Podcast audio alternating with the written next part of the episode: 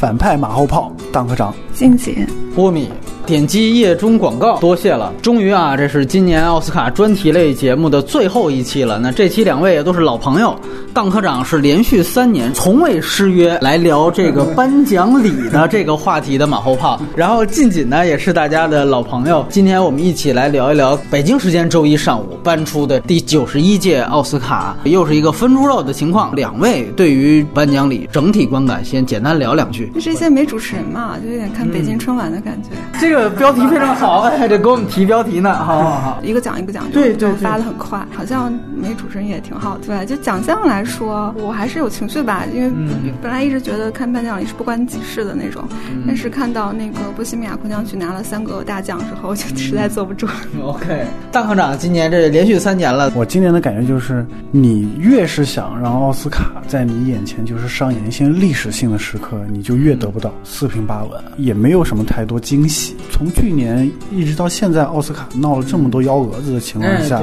然后他今年的整个的颁奖礼还算是完整和流畅，没翻车啊，对，没翻车 啊。内心作为一个观众来说，我是觉得有点小失落，你知道吗？因为相比无聊来说，我觉得一个混乱的一个奥斯卡可能更值得你去讨论，甚至更值得铭记。嗯，在这看热闹，对，不邪事儿。对，我们这次要不然不妨就先从整个颁奖礼来说，因为刚才我觉得近锦提到这点挺好的，这次没有主持人，我也是有一个非常直观的感觉，因为我是十几年了，我从零零八年在看奥斯卡。这是从大学一直在追的一个秀，这一届给我感觉确实特别快。虽然呢，他这四个奖项之前闹出一个传闻是说有可能广告时段在颁，结果又给改回去了。但是你看他压缩时间的所有举措，一点都没有因为那样一个风波而减少，这个决心还是很大的。他这次是收尾收的非常快，我就是差不多北京时间中午十二点刚出头就看影帝奖项就已经准备颁了。我倒是觉得，如果大家觉得什么小年也好，或者没劲也好，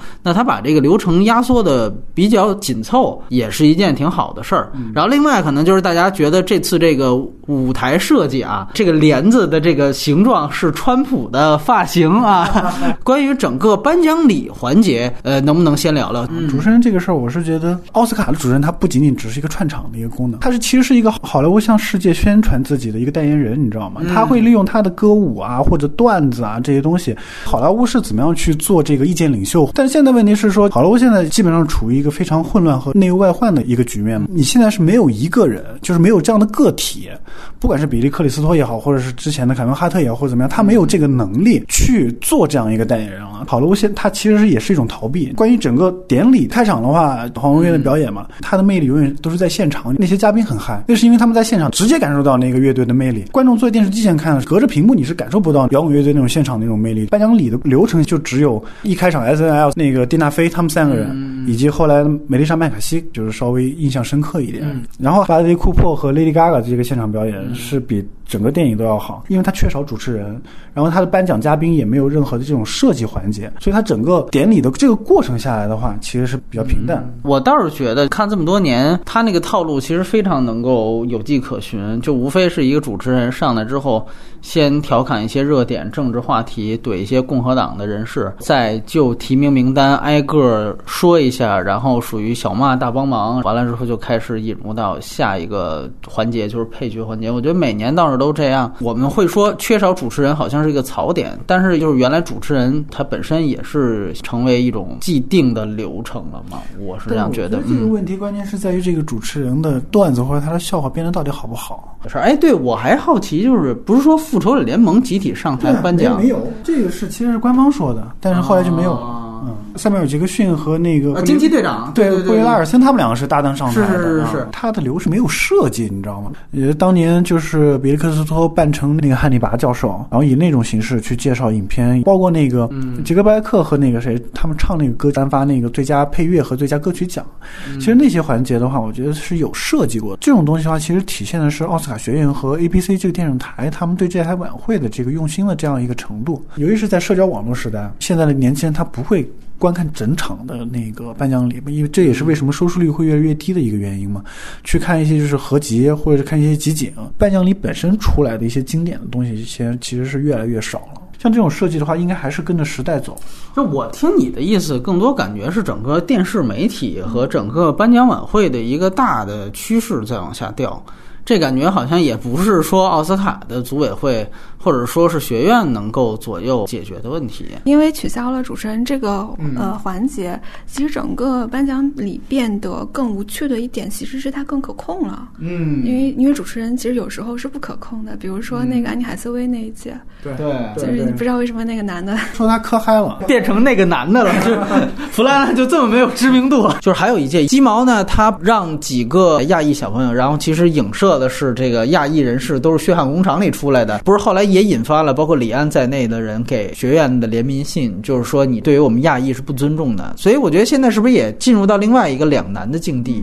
你稍微觉得有一点意思的梗，其实都是得要去触碰、触犯某一些人，否则的话它激不起一些效果。可是你一旦触犯，大家就会指责。于是乎，学院或者说任何人的一个决策方法就是说，那我们就是四平八稳，我但求无过。不求有功，我觉得跟咱们春晚的好多这种总导演，尤其从冯小刚那届开始是一样的。别领导说我这台晚会有政治问题就行，你爱笑不笑关我屁事儿，对不对？二零一一年金球奖上那个瑞奇那个热维斯啊，对对对，他说的那些笑话其实就很尖锐，但他说的那些笑话其实并不是跟种族或者是那些性别有关，其实跟好莱坞整个的面子有关，弄得在场的很多明星非常尴尬。除了种族或者是包括电影的问题呢，明星自己的问题。这些东西可不可以拿来做笑话呢？就像当年瑞奇那热维斯做的那样子。其实我觉得这些东西它是还是有办法解决的。对，瑞奇热维斯他就是好莱坞这种冒犯性喜剧脱口秀的一个很代表的人物。当时还能请，现在我觉得没有晚会敢请。没错，而且就是你看，当时他是在金球奖上说的，如果他那个真的就受众面更广的话，其实当时奥斯卡就应该会请他，但是后来也没有。我觉得一个足可以证明的就是金球奖它还是更茶话会一些。你看金球奖。说白了，他是光脚不怕穿鞋，我就是要和你不一样，我就是要有差异化，所以他敢就这么玩。当然也是前几年，所以我觉得这个可能是两台晚会不一样的性质。我还想抛一个话题，提名那件马后炮，当时我们提到了一个黑人的政治正确问题，但是我们说，如果政治正确是对于所有的有色裔的保护的话，那么于是乎我们看到真正在颁奖礼上面，具体来说是华裔有非常大的闪光点所表现，一个是纪录长片奖，金国威的《徒手攀岩》和刘。冰的滑板少年，最后是金国威拿到这个奖。然后另外一个，其实是我们没聊过的动画短片，里面也有两个华裔或者是跟跟华人有关的动画片。一个呢，就是大家非常熟悉的《超人二》的贴片，叫皮克斯的这个包宝宝，它其中的这个女导演啊是华裔。另外一个就是干脆就是中国武汉出品的，算是跟中美联合的这么一个动画片《冲破天际》。乍一看，四位华裔有关的作品，大家还别忘了还有这个《遗珠摘金奇缘》，但是这次作为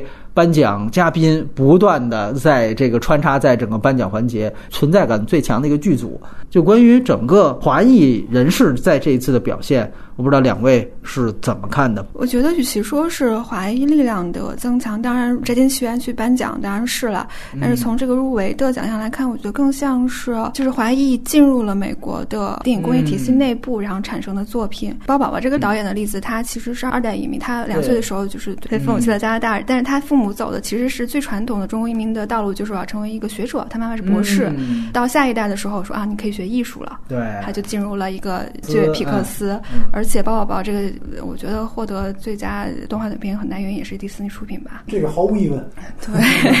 就包括包宝宝，包括呃《冲破天际》，包括两个纪录长片。你如果翻看他们的创作人的履历的话，像《滑板少年》导演也是，应该是伊利诺伊大学吧，学文学的，就他好像就是中国的二代的移民年轻人，终于开始不再当医生了，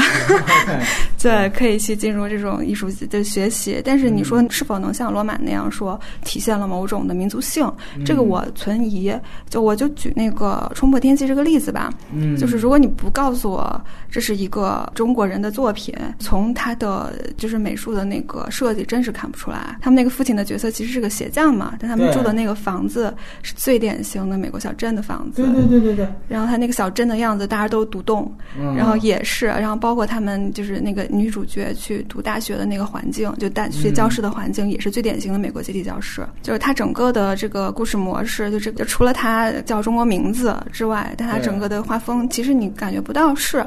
但嗯，比如至于包宝宝，我看这个电影的心情是一波三折的。刚开始看的时候，我以为这是一个讲失独的故事，啊，对对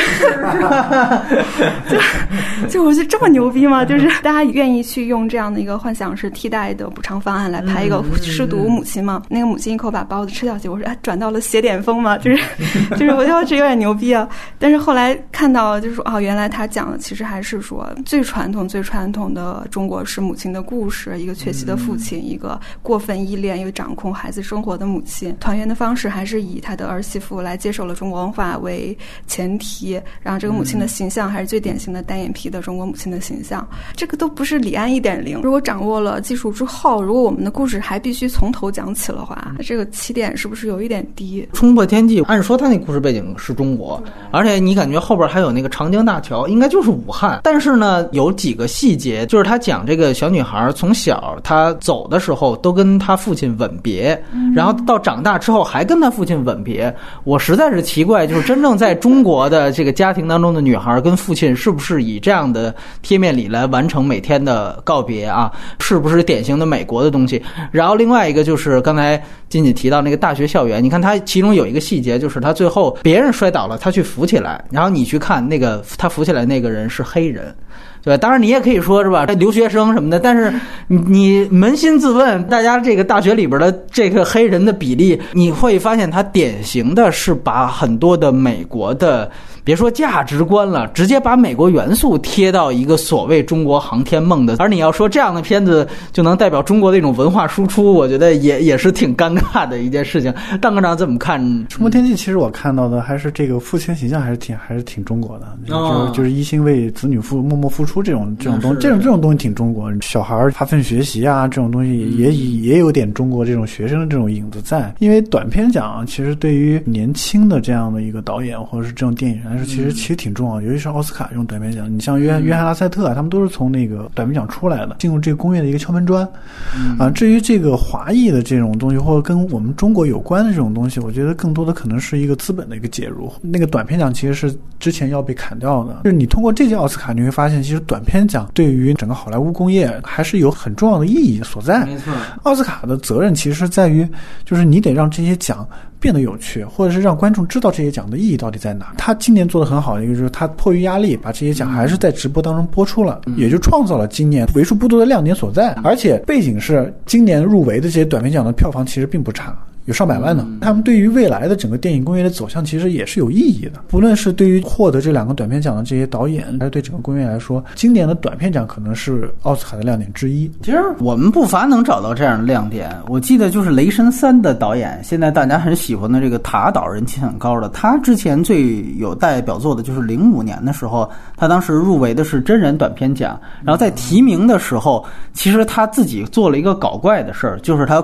假装自己睡着，然后直到镜头给他，他才哎一下子醒来，哎什么情况？就是这么几秒钟的镜头，但是感觉导演也挺会给自己加戏的，但是非常好的融入到了这个秀，后来真的成为了一个现在好莱坞就是拍《雷神三》这样的一个导演啊。然后另外一个事儿，我就记得有一年主持人的脱口秀，我忘了是谁了，他就专门针对就是短片奖，他说了一个话，他就说希望大家在接下来颁的这两个奖项的时候呢，能够真诚的、最大力的给他们鼓掌，因为呢，他他们是。你们所有的这些明星里边，可能最穷的一批人，然后你们其他人，包括啊点了几个什么马特·达蒙什么的，你们输了没有关系啊，因为你们啊还同时拿着两千多万美元的片酬，回去之后还住在自己的贝弗利的大房子里面。但是你要想想，这些短片奖的人，他们拿到这个奖之后，他们会把小金人放在他们的房车里，这就可能是他们一生当中最高光的时刻，就是非常非常调侃的一个。那两个拿短片奖的女导演应该还不满三十岁，非常非常年轻。说这让我想起我之前去参加过一个短片展，在北京某个地方，然后其中一个嘉宾就是获得过奥斯卡最佳真人短片的导演。嗯，然后当时回去我还百度了一下他的履历，就发现其实他就是那个就是他的最高光时刻了。但但是过了很多年，他仍然能来在中国找到评委的工作，我觉得这还可以吧？能给房车检修一下。但是我觉得就是回到华裔这个话题，我是有一个遗憾，就是包括冲破天际，当时很多人也非常骄傲，但是我是觉得特别遗憾，就是如果我们还在以要。这么去把故事背景变形到将就美国价值观和美式生活的这样一个主题，才能够获得奥斯卡首肯的话，那我觉得这样的东西实在是没必要。当然，我觉得另外一个我们也要分开看，就是美国华裔和中国人这个概念。就美国华裔，人家不需要强调中国的弄个吴京这种出来，人家不需要这个事儿。但是我还是最后说一句话：所谓政治正确这个事情，大家一定要两分看。我们说黑人因此得到便利的同时，其实我。我们也要看到黄种人因此更多的进入到这个体系，甚至得到这个体系肯定。我相信这对于那些有志于去美国将来去学习这个电影的朋友，尤其是中国的一些留学生，甚至留在那儿的，你们可能就成为美国好莱坞的其中一份子的人。我觉得是莫大的鼓励。哪怕你可以先从短片做起，这个时候大家你真的只要能够拍出自己的故事，你是有机会站在这种最高舞台上。说句实话，我们在零五年那个时候说断臂山、李安的时候去看奥斯卡，真的是遥不可及。做梦的可能性是幻想和这梦想的差别，所以我觉得这是其实挺。大的一个鼓励的一件事情，尤其是对于做电影的朋友。然后我们再来聊聊这届你最喜欢和最觉得不满意的一些奖项吧。既然前面吐槽居多，那我们先觉得有没有你觉得稍微惊喜一些的奖项？静静，惊喜一些可能就是 Spike Lee 终于拿奖了吧？我觉得太不容易了。这个就是虽然他拿了也是一个新闻奖，因为 Spike Lee 已经拿过终身成就奖了吧？嗯，对。我也特别希望他能够在与绿皮书的抗争中获胜，因为他指向当下。而绿皮书更是一种从历史的温情的出发来讲究一种鸡汤式的和解，它是一种安慰剂。然后你再看黑色的党徒，能够真的指向当下，能够讲到一些真正现实东西的电影，我会支持这样的电影。其实没有一个是惊喜的，但是我觉得有一个还算是我比较满意的，就是女主角。哦，啊，女主角，因为大家都猜那个格伦克罗斯能拿奖嘛，而且也觉得她该拿了。嗯，但是我是觉得，就是在她演过这些角色里面，今年这个贤妻这个角色对她来说，不算是一个特别难的角色，你知道吗？啊，我觉得从从整个表演和她整个人设，就贤妻这个来说，对于格伦克罗斯有一个提名已经是不错了。相比之下，我是觉得宠儿的那个那个角色难度更大一点。啊，从纯粹是从这种技术性上来分析，我是觉得这个奖最后给了科尔曼，我是觉得呃有点有点小惊喜。可是你说到这一点，因为格伦奶奶因此也创造一个记录，就很尴尬的就是他他 又刷新了自己 对七题不中的这样的一个演员表演的一个记录。因为我们也回去谈，比如说埃尔帕西诺生涯唯一一座影帝是《闻香识女人》，那是一个翻拍电影。大家也会说，那绝对不是埃尔帕西诺这样的演员排在前五的表演。完了之后，也会说，比如像马丁·西克塞斯凭借《无间行者》拿到最佳导演，这排在前十嘛都进不去吧？但是我又会想，如果那两个片子不给他们。那他们现在都是挂零的，那他们现在就是一个都没有呢。那你觉得是不是这个会更不公平？就这个事儿你怎么看呢？呃，我主要是对格伦克斯的那个感情还没到那个阿尔帕西诺 老马那个程度，你知道吗？还还有一个就是我对《贤妻》这个影片本身也不是特别感冒，就是影后这个东西它需要一个可能对于女性那种感情的丰富度这个东西表现的话，可能会比男就是男主要更加强烈一点。在这一点上的话，可能科尔曼的那个角色会比会占一点优势。对我自己提一个吧，就是也是有些人会觉得不错的，就是最佳视觉效果，这次给了《登月第一人》。我觉得就是这几年你要看最佳视效这个奖啊，你感觉还是频出惊喜的啊！就这个奖给的好像挺稳的，是吧？有原来的这个《星战七》输给机械姬，这次是在这个超英的这个圈踢之下，是吧？这个 这个视效这个分支的评委确实很有意思啊！对对对，就是今年所有的都是大拿，而且我觉得最牛逼的是入围的时候就把海王给踢出去了。是是。然后当时不是温子仁还在这个推特上骂战。漫什么的。但是你仔细想，就海王那种夜游式的美学，不给他把他踢出去，是一个特别有逼格的一个彰显。完了这一次呢，就是在什么无限战争啊，在头号玩家，哎，对对，汉索罗这种大片超英的包围之下，哎，最后把这个奖给了登月第一人，这是才是真正的理所应当。因为当时我们聊长剑盟也说过，他其实是继承的最早的，其实就是诺兰他们非常喜欢的那种太空先锋式的，有一点古典主义的这样的特效的方式。我觉得确实是非常棒的一个奖项。而且如果我觉得近年凭借一些就是我们打破奖项分离，就选奥斯卡给的最准的几个奖项，无论大小，我觉得就是视效奖能够好几个能排在整个的前五名、前十名当中，所以我觉得这是非常了不起的。对于这个本该就进入到整个最佳影片行列的这样的一个，我觉得杰作来说，这是一个不大不小的一个安慰吧。然后呢，就来聊聊最失望。其 实我觉得就是就波米这部电影吧，就一个奖就不应该拿。啊啊，他真的是太平庸了，而且他拿的又是应该是最佳混音，四项对，最佳音响效果音效和最佳男演员、男主角。和剪辑，剪辑呃，何德何能啊！就就从呃两个音响奖来说，其实他罗马应该是碾压式的。对，然后我看到推特上有一个就是吐槽他拿奖的，说波米拿了那个最佳音效，就是因为他们成功的把皇后乐队歌曲放进了皇后乐队的专辑片里头。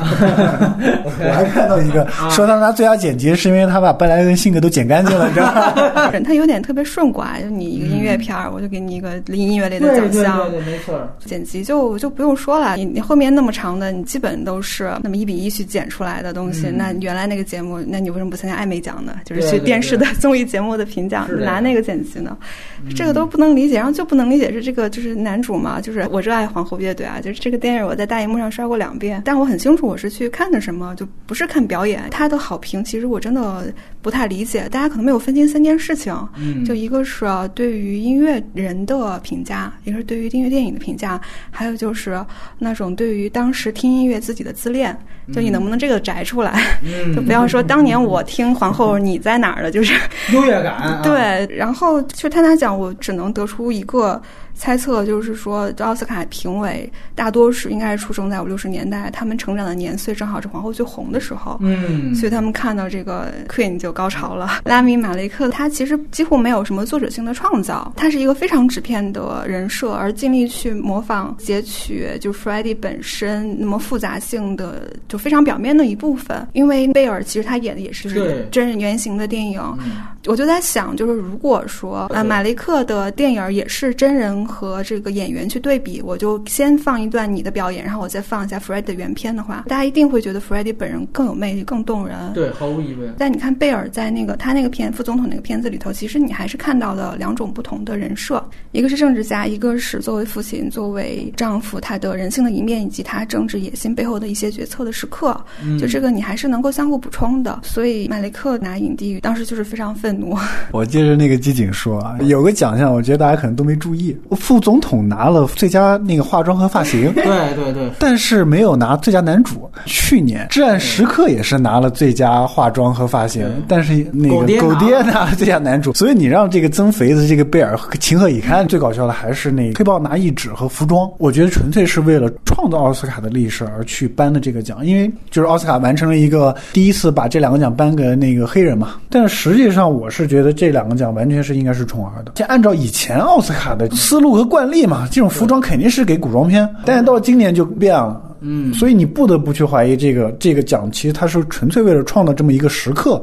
而把这两个奖颁给了黑豹。配乐就不说了，没有任何道理可言。就是当时我们谈那个黑色党徒的时候，我们说它配乐多好啊，对对对，包括甚至包括那个比尔街，你很难想象一个超级英雄这种商业大片的配乐能够拿奥斯卡。至于网上的吐槽，其实很多就是说漫威竟然会有配乐，这几个奖项其实我是觉得不能忍的。我之前也都提到过，如果拉米马雷克拿了，这好像是灾年一样。就之前就已经有预案了，所以我倒没有近锦那么情绪化。因为 你看到他那个风向标的指标，这一定是他了。我觉得只是我们有一个希望，觉得贝尔去拿。然后我想提另外一个事情，就就是之前其实，呃，奥黛丽·赫本。他曾经演过一个片子，叫做《窈窕淑女》，也是五十多年前的一个奥斯卡最佳影片，乔治·丘克来做的导演。那个当时也是横扫奥斯卡，但是当时奥黛丽·赫本那样一个当时的巨星，他应该是连女主角的提名都没有拿到，因为他当时里面的所有唱段都是由音乐之声的女主角朱莉安德鲁斯来代唱的，所以那个其实表演整个是假唱，即便在奥黛丽·赫本这样的。巨星身上，原来的奥斯卡都是非常的坚决的啊，我们说抵制这样的表演的。那我们知道，奥黛丽·赫本真正获得她的影后是《罗马假日》，后来我们说有人会提到《黑天鹅》，波曼当时是不是有替跳的这么一个事情？是我觉得比较遗憾的是，那个丑闻是奥斯卡颁奖之后被更多的人去捅出来。所以，如果我们说像这种拉米马雷克是一看就知道，一听就知道这不是他唱的，但是公然的把这个奖给他，我仍然觉得是非常耻辱的一件事情。你假唱拿到影帝，这基本上就是刘谦的魔术嘛，你就是公然的在侮辱观众的智商啊！我非常同意刚才静锦说的，你如果真正喜欢这个乐队，你应该去想一想，到底这样的人去还原你喜欢乐队的那个主唱，是不是非常尊重他的一件事情？我只能说啊，今年。确实，他其他的对手都有比较相对的短板。今年在影帝环节是一个小年，一来呢就是维格蒙塔森作为一个大热，真正也拿到最佳影片的这样的一个绿皮书的男主，他之前在公关的环节说了一个这个黑鬼这样一个词，所以使得他整个公关形象大减分。旁边对手先折一亿，再加上贝尔这边，我们当时聊影帝时候提到过，这次这个亚当麦凯的整个的剪辑方法，包括整个的这个电影形式，都不太利于观众对于那个角色的移情。就是你说着说着，咔就停住了。大空头他也拿到影帝提名了，但同样他是拿不到奖。就这种导演风格为上的片子里面，你是很难出影帝奖项的。我再给你举一个例子，你说，比如说库布里克的片子里面，阿汤哥的表演算怎么样？你按说不算差，对吧？大开眼界，包括尼克尔基德曼，但是他就是拿不到表演奖项，因为导演风格太强了。所以今天赶上两大。最强的竞争对手，一个公关出了问题，一个电影风格出了问题，所以最后他算是捡皮夹，最后拿到这么一个史上最水的影帝。有人说反派鞭尸榜第一名是这个《沙翁情史》啊，以后不再是了啊，以后他是第二名了。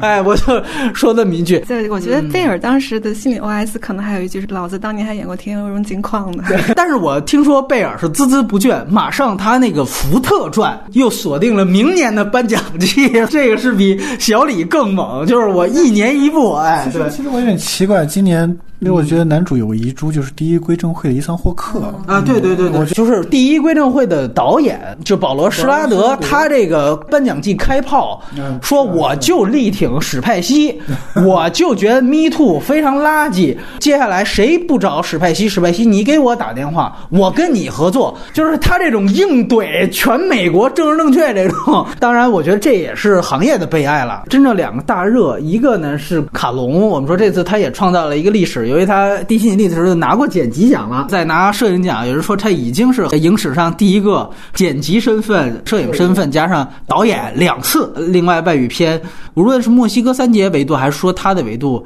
能不能说它基本上就代表整个工业体系内，它和之前伊纳里图成为了一种最高水准的加持？可能跟它平行的人有，但它肯定是一个最高水准。就补充一个是，就是呃，罗马它只拿了外语片，没有拿最佳影片，这个还是代表整个传统工业跟流媒体之间的这个冲突或者是这种分歧。它毕竟还是不能让你拿过去一年最佳影片的这样的一个荣誉，不能完全颠覆。但是我可以把荣誉给到卡隆个人，个人就是你无论怎么吹，都是卡隆。自己一个人的这样的一个荣誉，而尼卡龙也是我们好莱坞体系的。但我们也发现，在提名之后没几天呢，MPAA 就真正认证网飞作为它真正的一个大制片厂，新六大的这么一个环节。那你觉得是不是早晚有一天，网飞可能会拿到？最佳影片奖呢？今天微博上刚刚放出了马丁斯科塞斯的那个《爱尔兰人》的预告嘛？嗯，对，那个就是网飞出品的。我觉得迟早会的。罗马它其实投入了巨额的公关费用，没错。但这个公关费用，我自己觉得啊，它其实与其说是给罗马，不如说是给自己。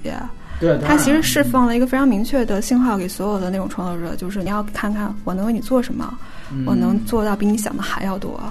就是给你这样的条件去创作。这个我觉得对于创作者来说的吸引力是非常大的。这个时候他其实重新把作者论提到一个至高无上的位置了。哎，我觉得在他最初的战略里是非常重要的。我很同意这观点，就是说，其实这公关费不只是让罗马去拿奖，也是让大家去看到。我把一个从编剧、剪辑、导演、摄影全为一体的这样的一个纯作者导演的一个片子，把它投入巨大的心力去给他铺公关费，也是让其他的同行看到，就你可以来跟我合作，而且这个支持力度是绝非你能想象的。如果拿罗马跟科恩兄弟今年的那个巴斯特那个名影，也算是科恩兄弟的作者电影，但是歌谣又是真正的这种网飞出品，这个跟罗马这种被网飞买的这种还是有很大的区别所在。我其实有点担心的是，比如说像斯科塞斯的这个《爱尔兰人》，嗯，他出来以后会不会也跟歌谣一样？因为网飞他出过的一些院线电影质量并不是完全都那么高，它现在也也有一些很参差不齐，对参差不齐这种东西。就网飞它作为一个流媒体，它在电影这种甄选。